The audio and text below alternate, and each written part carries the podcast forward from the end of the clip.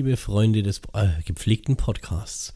Hier bin ich wieder, euer Alex, und heute möchte ich euch im Adventskalender-Türchen Nummer 14 den Steven Spielberg-Klassiker E.T. ein wenig näher bringen.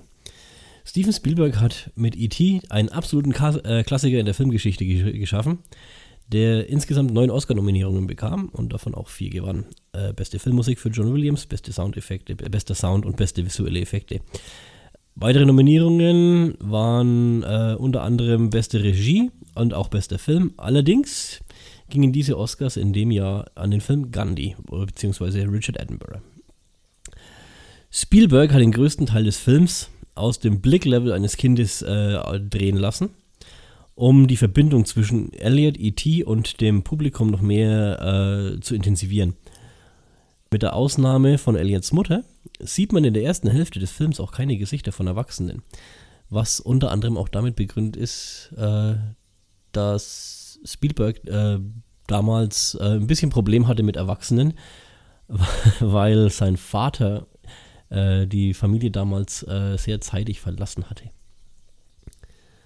Während des Castings hat Henry Thomas an seinen verstorbenen Hund gedacht, um eben diese Szene traurig darzustellen, die er im Casting machen musste. Spielberg war so mitgenommen, dass er selber weinen musste und Henry Thomas in dem Moment auch vom Fleck weg die Rolle zugesagt hatte. Kleiner Fun Fact noch der, zu, zu E.T. Ähm, es gibt eine interessante Verbindung zwischen E.T. und Poltergeist, beide im gleichen Jahr gedreht, 82.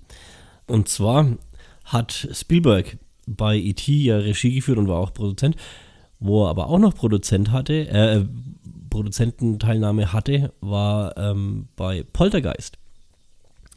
Der Film von äh, Toby Hooper, der da Regie geführt hat.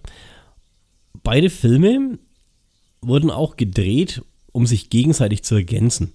Das ist ganz lustig, weil E.T. repräsentiert da die Träume der Vororte der USA der frühen 80er, ja, während Poltergeist die Albträume äh, repliziert. ja, das war's heute von mir. Ein bisschen kurz, ein bisschen knackig, ein bisschen äh, schnell. Wir bleiben heute mal unter drei Minuten. Morgen begrüßt euch wieder Christian und ich wünsche euch einen schönen Mittwoch, falls ihr es bereits am Mittwoch hört. Ansonsten, wenn ihr es im Recap hört, viel Vergnügen mit dem Rest. Und ich wünsche euch viel Spaß und eine gute Vorweihnachtszeit. Bis dann, euer Alex.